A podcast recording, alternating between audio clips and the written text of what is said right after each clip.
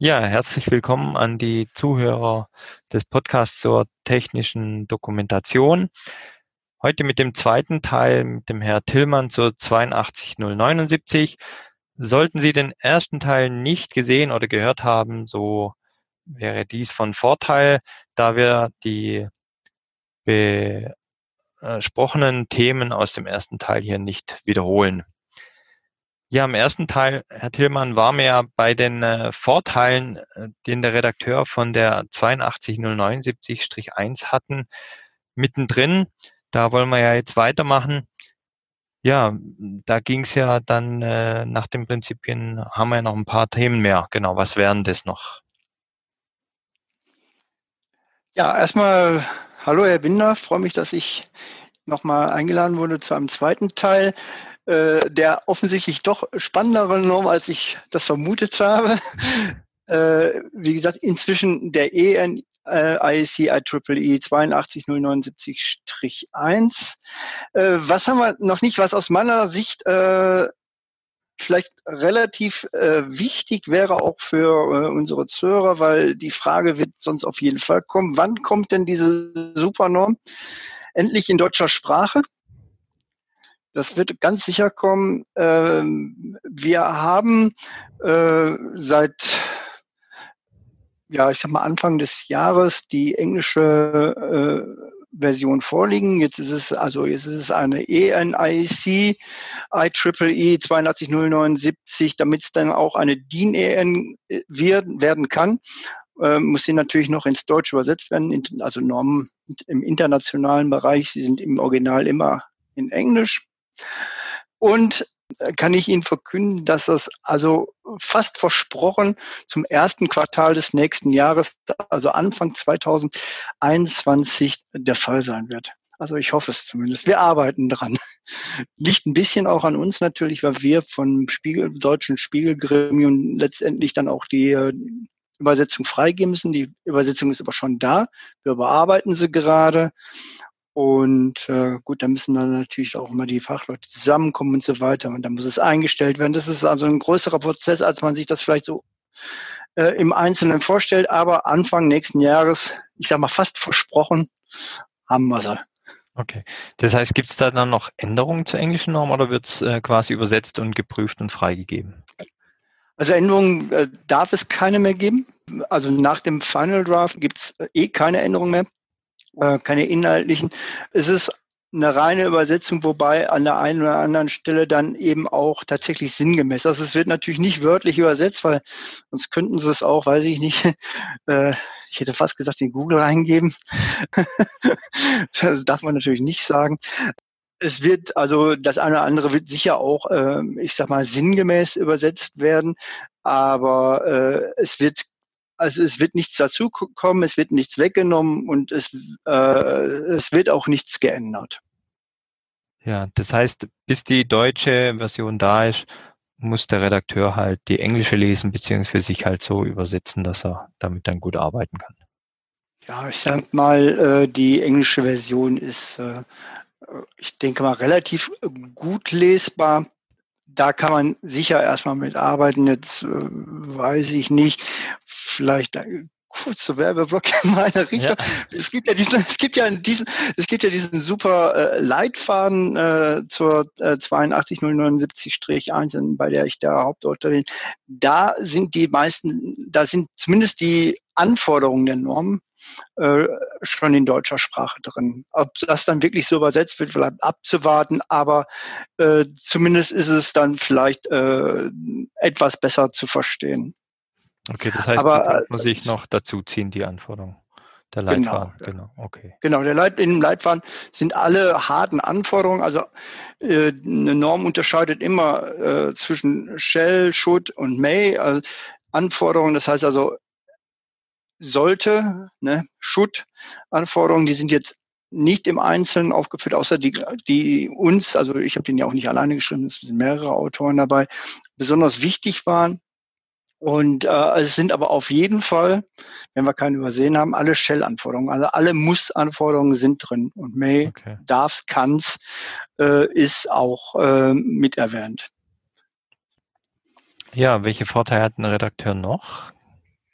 Welche Vorteile hat der Redakteur? Also im Prinzip also es ist nochmal so, vielleicht äh, um einen ganz kleinen Brückenschlag zu unserem letzten Gespräch zu machen, äh, was mir ganz wichtig ist, dort sind die Prinzipien beziehungsweise Grundsätze einer äh, verständlichen, guten Nutzungsinformation dargestellt.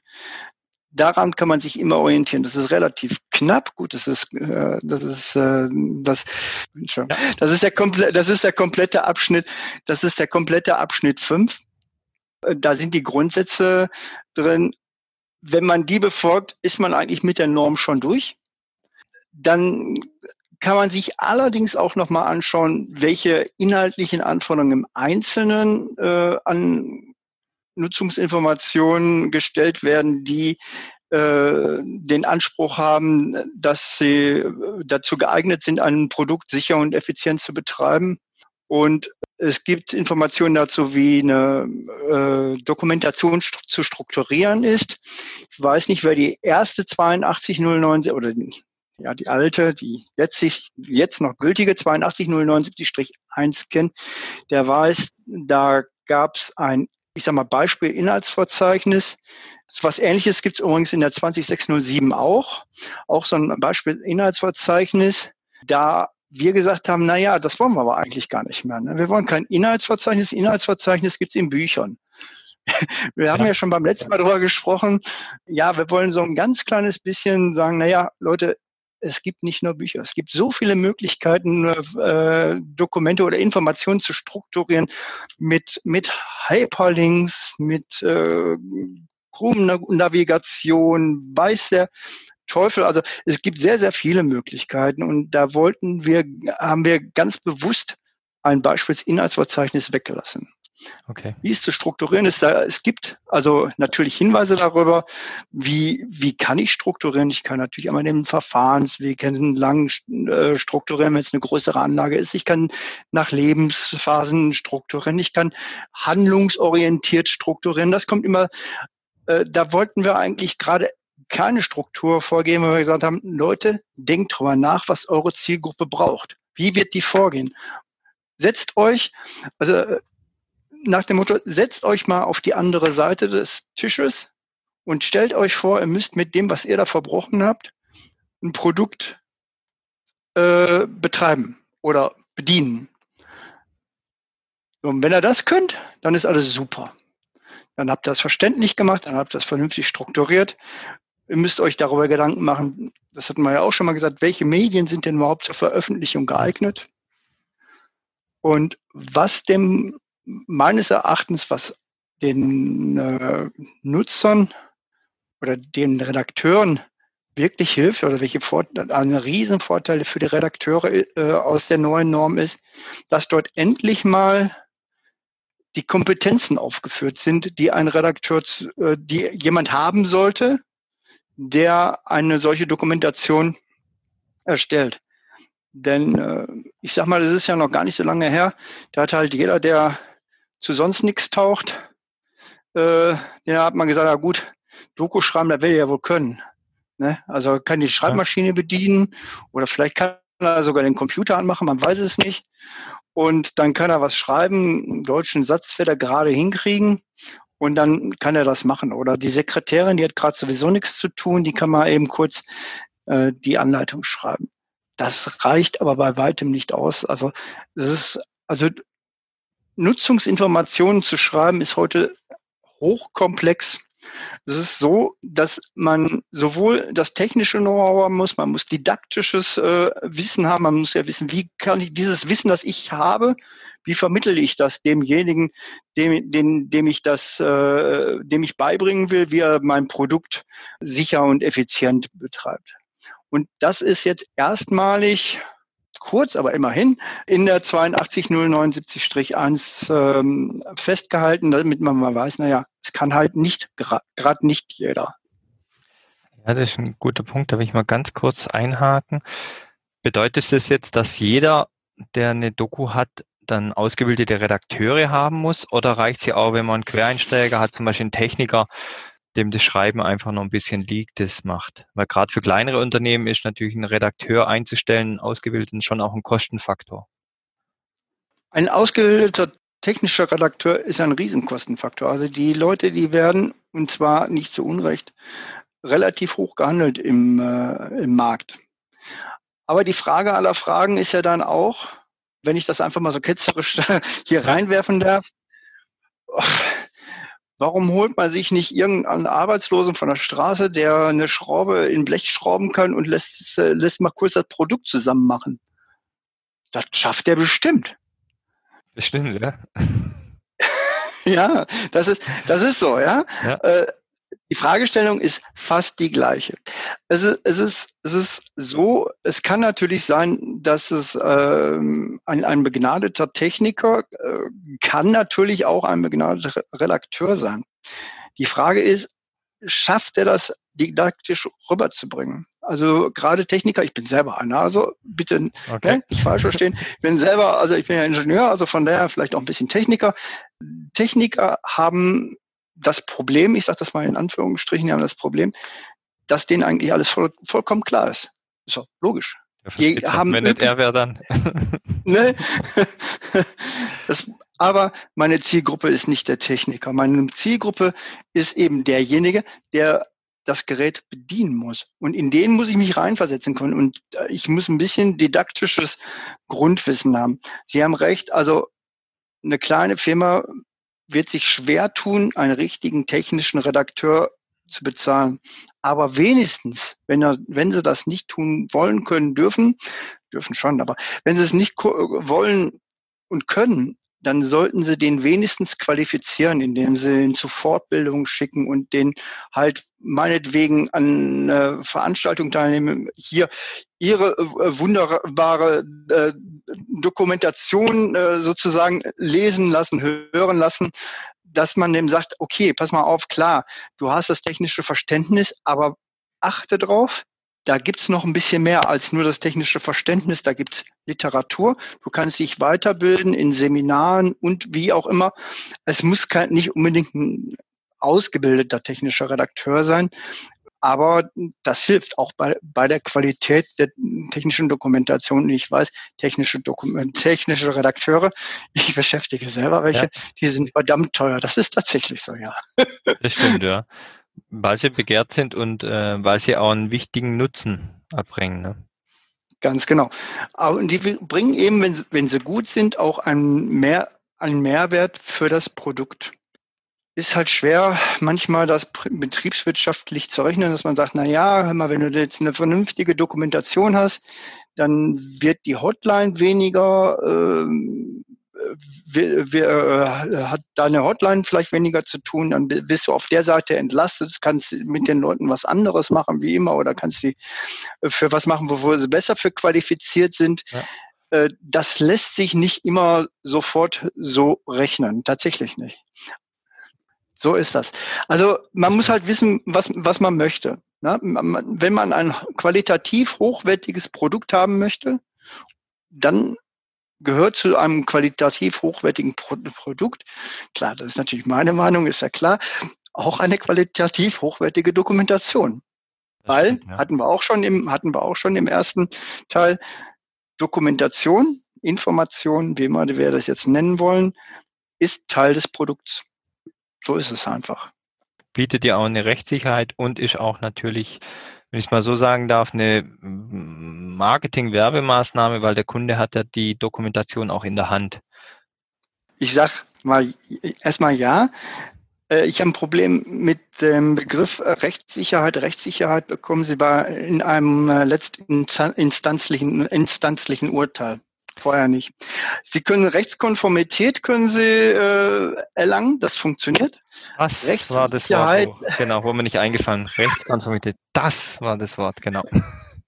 Also recht, also es, es gibt tatsächlich relativ viele, ich sag mal, äh, Marktmitbegleiter von mir, die ihren Kunden Rechtssicherheit versprechen. Ich habe da echt ein Problem mit, weil ich sage, Leute, ihr könnt doch eure Kunden nicht so verarschen.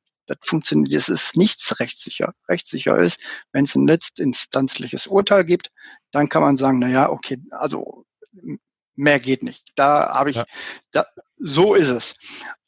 Äh, nur mit einer vernünftigen Dokumentation bin ich nicht rechtssicher. Da kann ich, die kann rechtskonform sein. Aber äh, das, das am Rande. Jetzt habe ich Ihre ja. Frage vergessen. Ähm, ja, also genau. Die dient ja eben, dass sie rechtskonform ist, wenn sie richtig erstellt wurde. Und sie ist ja natürlich auch eine Art Marketing oder Werbung, weil wenn ich als Kunde eine richtig gute Anleitung in der Hand hat und damit das Gerät gut bedienen kann, ohne dass ich zehnmal fluche in einer Stunde, dann äh, ist das ja auch natürlich ein Effekt, der nicht zu unterschätzen ist. Genau. Also das kann durchaus äh, ein Marketing, eine gute Dokumentation kann durchaus ein Marketinginstrument äh, sein. Es kann ein Instrument sein, um sich vom äh, Wettbewerber abzuheben, um eben, ich sag mal, äh, moderner äh, und überhaupt besser äh, äh, rüberzukommen als der Wettbewerber. Der Kunde, also derjenige oder der Nutzer, der hinter das Produkt nutzen will, der, äh, der fühlt sich äh, mitgenommen. Ja, also der sagt er, da haben die mir nicht irgendwas hingeworfen, weil er sagt, pass mal auf, aus, äh, ich habe hier ein Produktportfolio von 50 Dingern, da habe ich dir jetzt ein 500-seitiges Buch gegeben und jetzt kannst du dir mal schön raussuchen, wo deins ist und wo dein Problem liegen könnte.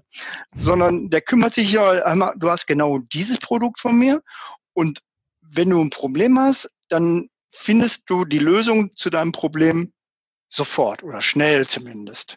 Sowas kann man dann in Usability-Tests natürlich, wenn man es ganz toll machen möchte, noch in Usability-Tests äh, äh, verifizieren, ob man, ob das einem denn auch gelungen ist, weil bei aller Theorie ähm, die dann eben auch in der 82079 oder auch in anderen Normen steht, wie eine äh, verständliche und äh, Dokument, wie eine verständliche Dokumentation äh, zu erstellen ist, ist es so, dass sie letztendlich nicht darum herumkommen, das Ganze einfach mal in so einem Fieldtest oder wie auch immer zu prüfen. Also einmal zu sagen, pass mal auf, äh, haben, haben wir auch schon gemacht, äh, gemeinsam mit dem Partner, dass wir gesagt haben, okay, hier hast du, hier hast du das Produkt, ja, äh, das ist die Anleitung und jetzt baue das mal nach der Anleitung aus und dann sehen Sie, wie die Leute mit der Anleitung, Informationen wie immer, äh, dann umgehen. Sie würden staunen. Genau, das, äh, ich hatte ja auch einen Podcast schon gemacht über Text- und Bildverständlichkeit von Anleitungen. Da gibt's ja ganze Studien drüber. Der Herr Professor Ballstedt hat da ja viel gemacht, ähm, auch gelehrt das Ganze. Also das ist schon sehr, sehr spannend, weil wenn man das auswertet, wo Blicke in Anleitung hingehen und wie das dann aufgenommen und verarbeitet wird. Ne? Ganz genau. Also, also das ist auch etwas, was, was ich äh, immer wieder gerne äh, meinen Studenten sage, Leute, äh, wenn man so eine, so eine äh, Eye-Tracking-Brille hat und äh, dann kann man das tatsächlich relativ gut sofort verifizieren, dass eine gut strukturierte Anleitung eine einen Mehrwert bietet zu einer, wenn ich jetzt vollkommen wild durcheinander geschriebenen, mit genau dem gleichen Inhalt äh, Text habe, der wenig strukturiert ist. Das habe ich jetzt allerdings persönlich zumindest äh, zunächst nur tatsächlich an gedruckten Anleitungen mal ausprobiert. Ja. Ähm, aber das kann man sofort, das also sofort, das, das, das sehen Sie dann sofort, weil Sie sehen das Bild, Sie sehen, aha, der geht sofort, der, der geht von dem Bild, der geht sofort zu dem Text, der dazugehört. Und wenn das dann irgendwie so alles so, so ein Gewurstel ist, dann möglichst, möglichst noch so in, in so einem Text, der von rechts nach links und irgendwo ist mal das Bild, da sehen Sie schon, dass, dass, der, dass der liest und dann guckt er, wo ist denn das? Ach, da. Und dann, ach, nee, das ist. das stimmt, ja. ja das, ja, und das wollen, also das, das kann man sehr gut messen. Wie gesagt, also ich, das kann man sicher auch bei modernen Medien messen. Äh, da habe ich jetzt keine Erfahrung mit, aber bei gedruckten Anleitungen ist das mit einer Eye-Tracking-Brille sehr, sehr einfach zu messen. Ja, und ähm, man kann auch Usability-Tests, wie schnell die danach das umsetzen können, zum Beispiel eine Fehlerbehebung oder sowas. Da gibt es auch Riesenunterschiede, je nachdem, wie die Anleitung dann erstellt wurde. Ja, ja Genau. Und äh, auch das können Sie dann machen. Also wenn Sie sagen, okay, jetzt mach's, macht man das mal einfach mit einer äh, äh mit einer äh, äh, Augmented äh, Reality Brille und lässt ihn da rumfummeln. Wie schnell hat er es denn gemacht? Ja, ungelernt.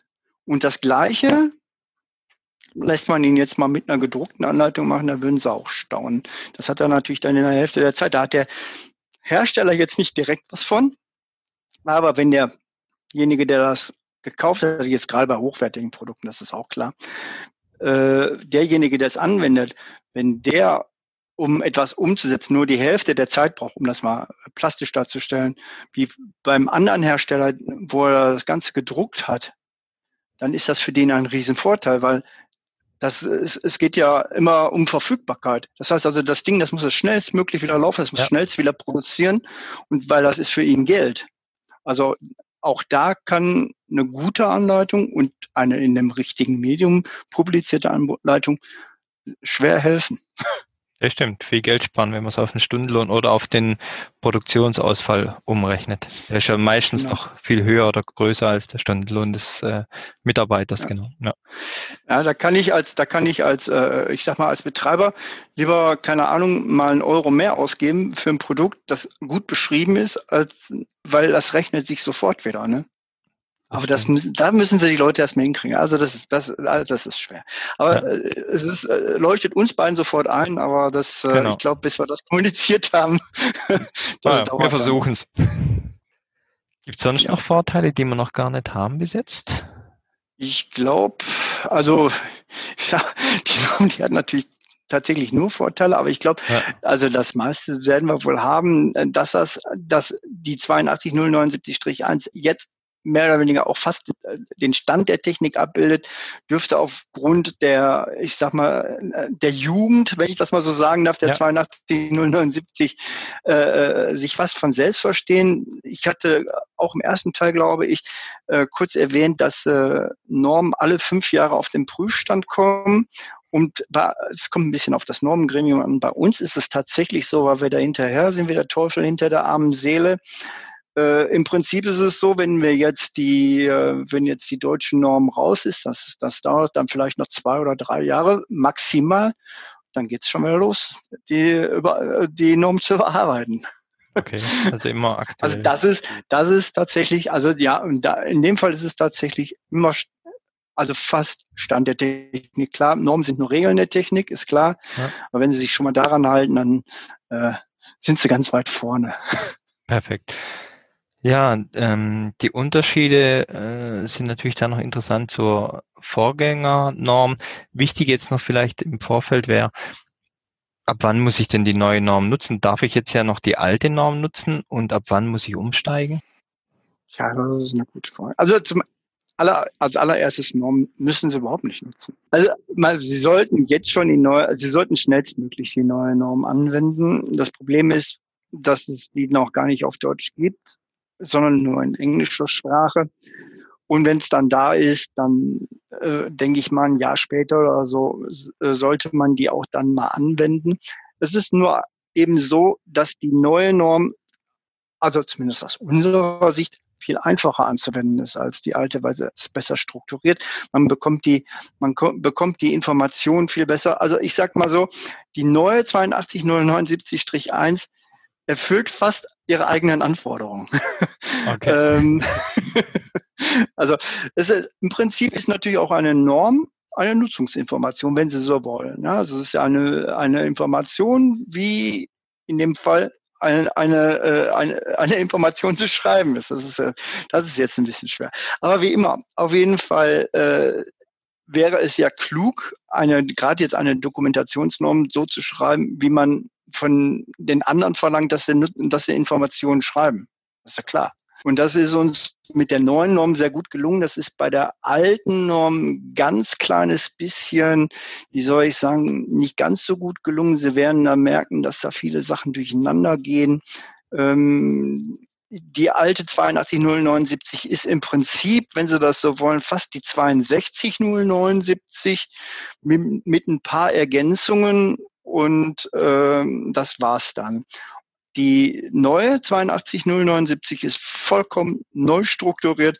Da haben wir viel mehr auf vernünftige Terminologie geachtet, äh, auf Konsistenz geachtet, äh, solche Sachen. Und äh, deswegen, man sollte es einfach, um das auf den Punkt zu bringen, sonst fange ich gleich noch ja. ja an, an vom Pferd zu erzählen, äh, möglichst schnell anwenden. Also, weil es hilft. Tatsächlich. Ja, perfekt. Ja, wir haben gerade die Unterschiede mal angefangen, ein bisschen anzureißen. Was sind denn die groben Unterschiede zur Vorgängernorm? Also, also nochmal ganz kurz, die, die, also, äh, also vor allem die Struktur. Bei der alten Norm werden Sie Informationen zu Anforderungen an, an den unterschiedlichsten Stellen finden. Da finden Sie hier mal was, mal da mal was, in, in unterschiedlichen Abschnitten sogar. Und das haben wir jetzt möglichst, also das haben wir jetzt äh, zusammengefasst und äh, um das auch nochmal zu erwähnen, was uns ganz wichtig war, und deswegen haben wir es auch Nutzungsinformationen genannt, dass wir besser, sage ich mal, auf neue Medien eingehen. Also weg vom Papier hatten wir ja schon im ersten, werden wir vielleicht wahrscheinlich so schnell nicht kommen, aber wir sind auf einem guten Weg. Dabei kann die 82079 sicher auch unterstützen. Sie sagt, ja, worauf muss ich denn achten, wenn ich jetzt in einem anderen Medium wenigstens das Produkt trotzdem, sage ich jetzt einfach mal, sicher betrieben werden kann und dass das dann nicht, äh, ach komm, dann mache ich mal eben so oder so, sondern es äh, auch da müssen eben auch die Warnhinweise entsprechend äh, platziert werden und an den richtigen Stellen sein und und so weiter. Und es muss natürlich vor allem nicht zuletzt verfügbar sein.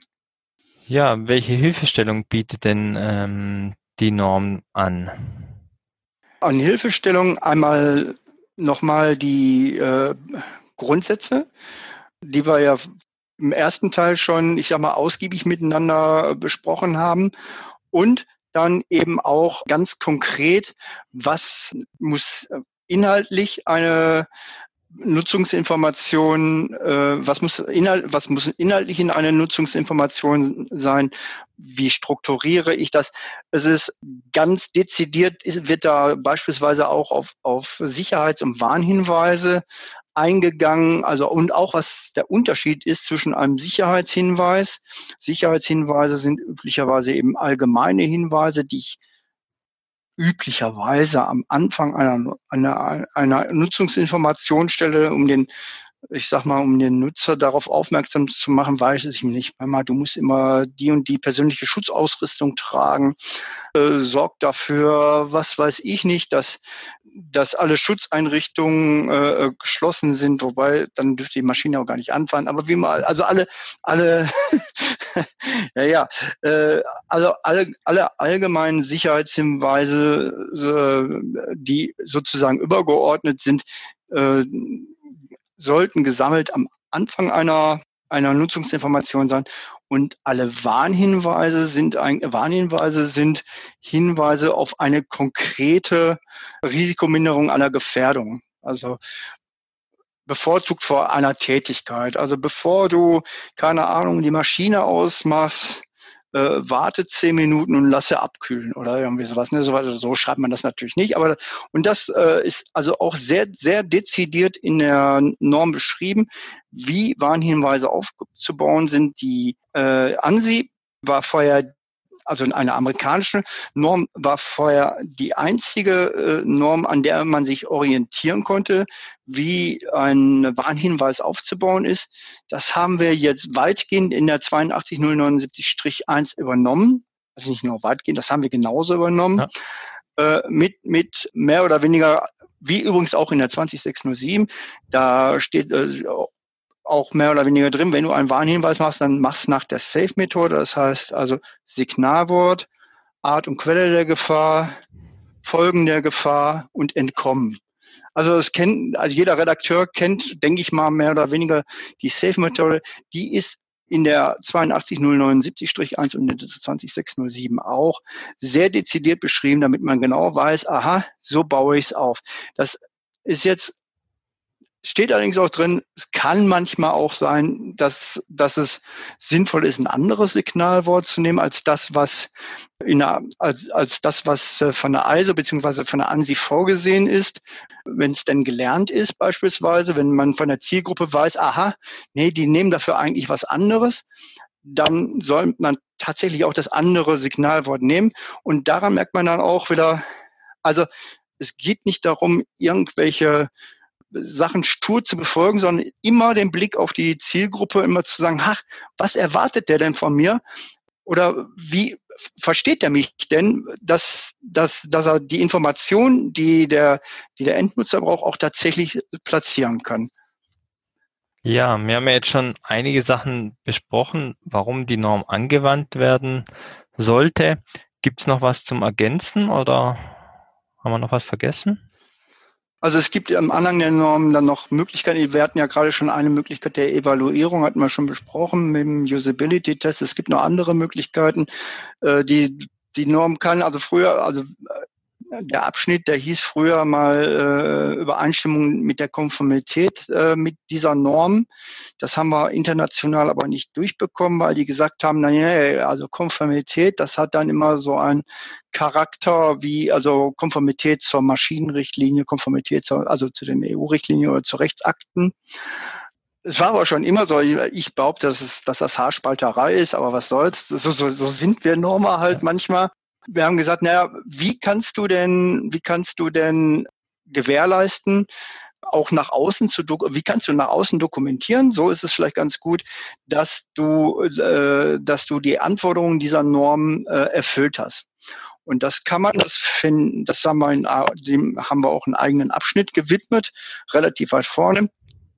Drei, vier, weiß nicht. Auf jeden Fall äh, drei, glaube ich. Äh, da haben, äh, wie, kann, wie können die Anforderungen dieser Norm sozusagen dokumentiert und nach außen äh, sozusagen äh, gesagt werden, naja, also diese Dokumentation entspricht den Anforderungen der 82079. Das kann ich auf zwei Arten machen. Einmal, indem ich ganz bestimmte Anforderungen aus der Norm dezidiert nachweise, dass das, dass das bei dieser einen Dokumentation ganz genauso ist.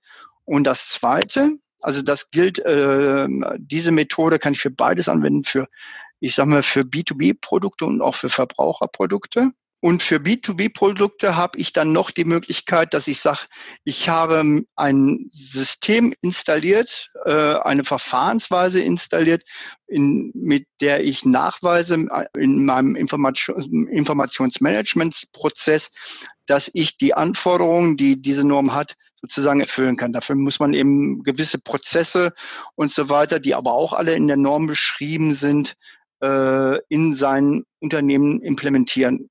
Lohnt sich immer dann, wenn ich sehr, sehr viele Dokumente äh, oder sehr, sehr viele Dokumentationen äh, sozusagen ähm, publizieren muss. Dann kann ich immer sagen, ich habe ich hab diesen Prozess, der orientiert sich an der 82079 und damit sind alle Dokumente, die hier rausfallen, erfüllen auch die Anforderungen aus der 82079. Das, das hilft eben, da brauche ich nicht jede einzelne Anleitung sozusagen zu prüfen, habe ich das denn erfüllt oder nicht. Okay, perfekt. Das heißt, gerade für ähm, zum Beispiel Serienmaschinenhersteller ähm, genau. ein großer Vorteil, wenn man da wirklich sich das dementsprechend die Abläufe anpasst, dass wirklich da auch nichts vergessen wird. Okay. Da, ist auch, da sind keine Abläufe dabei, glauben Sie es mir, wo Sie jetzt hinten überfallen und sagen, Gott im Himmel. Also da steht nicht drin, du musst deine Anleitung äh, golden anstreichen oder irgendwas. Okay. Sondern das sind äh, da steht, also da sind alles nur Sachen drin, die im Prinzip mehr oder weniger selbstverständlich sind, aber dass man sich das praktisch auch nochmal einfach nochmal vor Augen führt, was was muss denn, was, was, welche Prozesse muss ich denn aufsetzen, damit hinten auch tatsächlich eine, äh, ja, eine Information rauskommt, eine Nutzungsinformation rauskommt, die den Anforderungen entspricht. Ja, jetzt haben wir ja schon ein paar Mal angesprochen, dass ähm, die 82079 eine Horizontalnorm ist. Wir haben mal die 20607 für den Maschinenbau noch ganz kurz angesprochen. Was sind denn so ein paar wichtige Normen, die man als Redakteur so kennen sollte oder wissen sollte, dass es sie gibt, sagen wir mal so?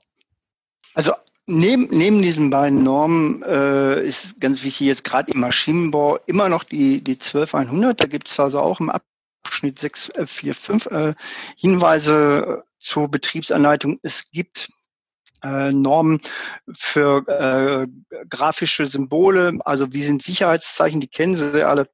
Also beispielsweise hier äh, Gehörschutz tragen, Schutzbrille tragen.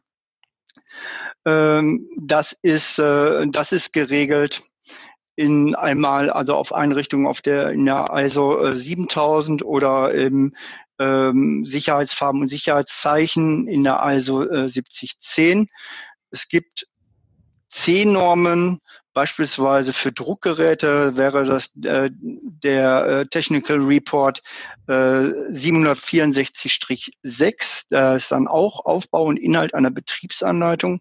Wobei ich dazu sagen muss, der, der ist jetzt auch schon etwas älter da gibt es meines Wissens keine Anforderungen, die jetzt über das hinausgehen, was äh, die 82079 beispielsweise fordert.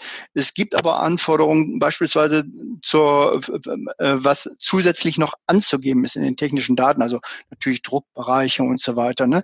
Sowas, das, das steht dann da drin, weil das natürlich so dezidiert in einer Horizontalnorm nicht äh, darstellbar ist.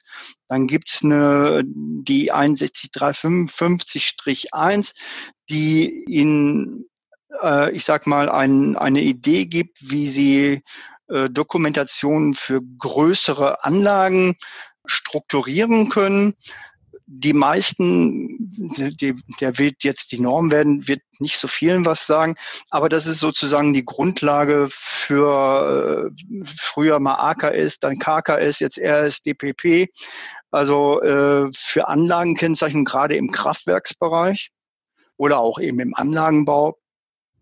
Und es gibt also im, im Medizinbereich gibt es äh, Normen wie äh, Dokumentationen zu erstellen sind Mindestanforderungen. Äh, und also es gibt diverse C-Normen, also Produktnormen, die ähm, außer dass sie regeln, welche, min, welche Risiken mindestens zu beachten sind, eben auch sagen, welche inhaltlichen Anforderungen mindestens an Anleitungen äh, zu erfüllen sind.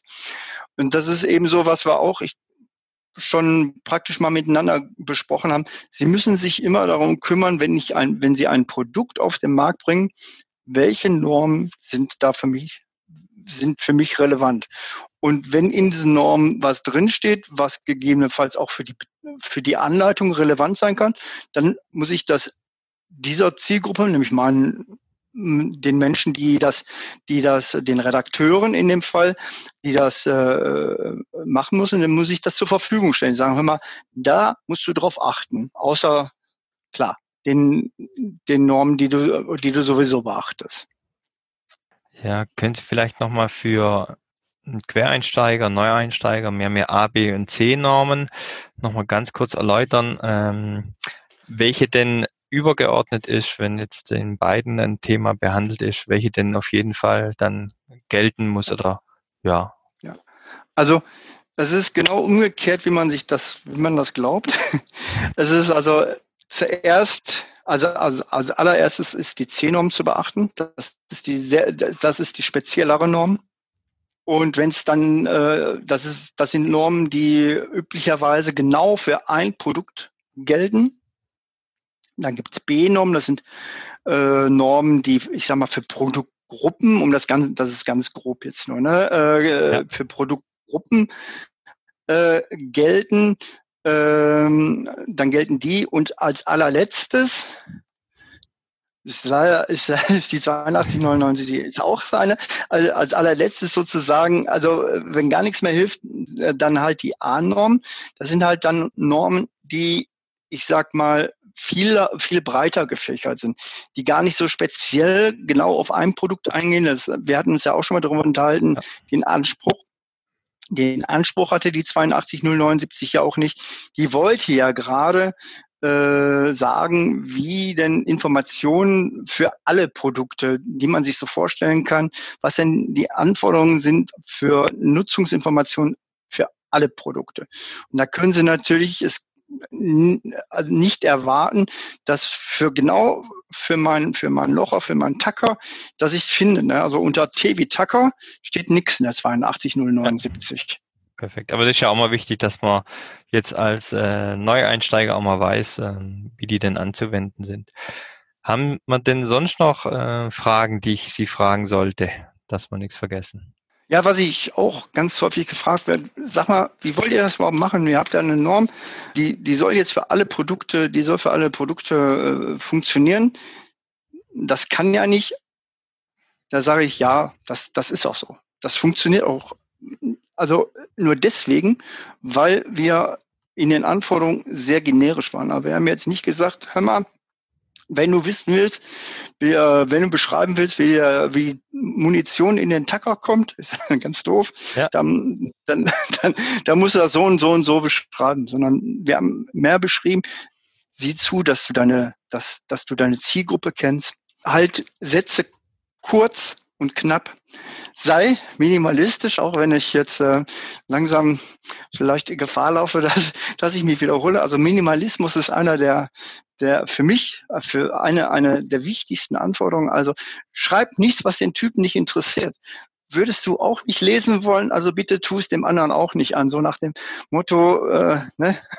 Ja. genau, äh, was du nicht willst, man, dass man dir tut, das füge auch keinem anderen zu. Äh, ja, und deswegen, deswegen funktioniert es eben, weil es sehr generisch ist und weil es, also, weil man es auch immer anwenden kann. Vollkommen Wurst. Ja, Herr Tillmann, dann bedanke ich mich für die zwei tollen Podcast-Folgen über die 82079 und äh, vielleicht sehen wir uns ja mal in einem weiteren Podcast. Gerne. Ja, ich habe mich auch sehr gefreut und ich wünsche Ihnen noch einen schönen Tag. Ja, danke, gleichfalls.